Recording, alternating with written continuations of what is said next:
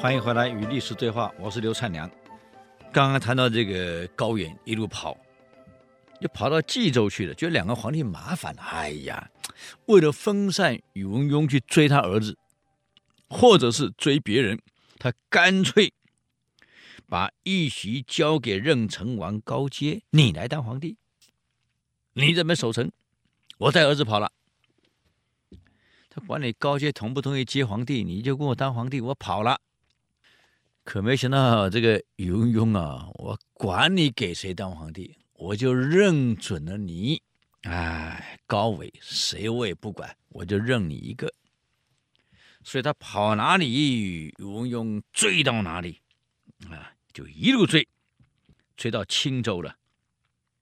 本来到青州还可以抵挡一下的，交给当时的宰相，这个高恩那公。高阿那公一看，高家这还没戏了。有些人就这样子，一看这个企业快倒了，怎么办？啊，再换个主人嘛，重新找工作嘛，就率兵投降给宇文邕了。这一投降，高纬完全没兵了，啊，大势全去了。哎呀，可怜啊！高纬、高恒父子只剩下十几个人，仓皇南逃。本来想投奔南朝，南城去了，陈朝。就没想到途中被周军俘虏，你看一个月就全光了。从邺城出来才一个月，齐国就结束了，北齐结束，全部被俘虏。宇文邕再派兵平定了其他的反抗势力，就这样，这一年北齐彻底灭亡。北方原来北魏是统一的，经过东魏、西魏分裂，魏国分裂成两块。东魏被高阳篡位，叫北齐；西魏呢，被宇文氏篡位，叫做北周。所以魏北魏在本来统一的一个一个北方啊，分裂成两块，就分裂成两个被篡位。最后北周在灭了北齐，完成了北方的统一。总共分裂了半个世纪，从魏北魏分裂一直到北周的统一，半个世纪。五十年，这下剩两个了。北方是北周，南方是南陈。那么这些齐后主高纬被送到长安啊，刚开始还对他不错，封个爵位给你吧。几个月以后呢，宇文邕呢就给他扣上高家有谋反之嫌，将所有高家全族、九族尽诛，管你是什么皇子，只要姓高的就杀，啊，杀得干干净净，啊，一个没留。高纬的冯爱妃呢，就沦落为奴啊，可怜啊，到绿灯户去了。其他的皇后啊、公主啊，全部流落到各地，变成社会最底层的阴暗面最苦的那一群人啊，好可怜。因为这一批人本来就养尊处优，从来没有干过活，啥事不会干，那怎么办？到这个结果也是啥都没了。啊，这一下这个宇文邕。灭了北齐以后，下一个目标是平突厥，第三个目标定江南。国家发展目标清清楚楚：先灭北齐，再平突厥，再定江南，完成中国的彻底统一。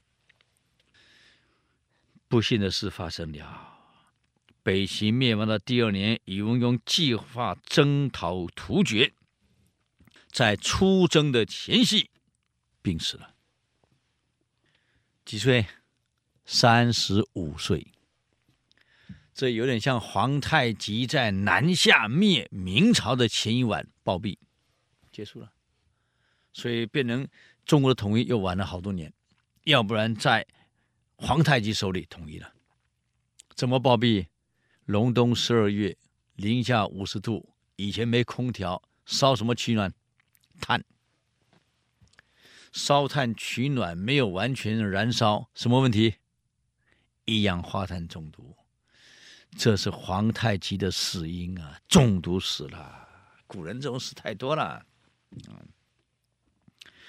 现在宇文邕死了，本来想统一中国的这种志向没了，那得看继承者。嗯，李渊做不到，是李世民可以做，那儿子得行啊。所以家教很重要啊！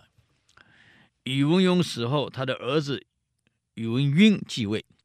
啊，这个“赟”字很很有意思啊，是文武兵下面加一个“备”字。啊，他的儿子继位了。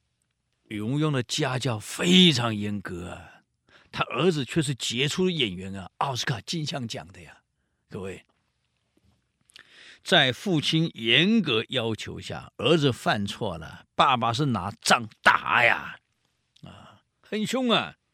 告诉儿子，你给我搞清楚，我的儿子不是只有你一个，啊，自古以来废太子的事太多了，你别以为你太子坐得稳，你别给我好好干活，你给我小心，我马上把你太子给废了。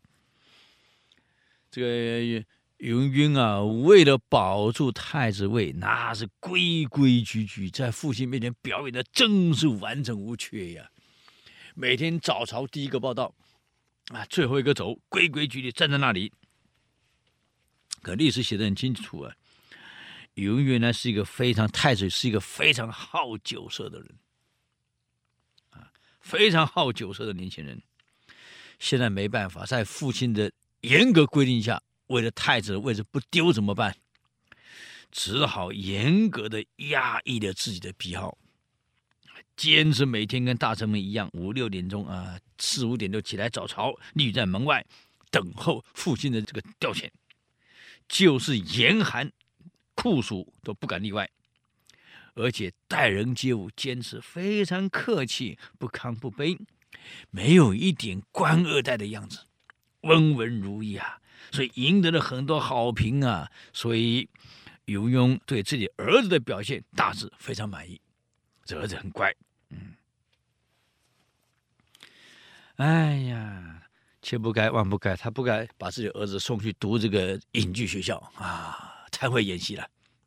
你像奥斯卡金像奖的男主角演的太漂亮了。历史上这这种太子太多了，后来的那个杨广也是杰出演员啊。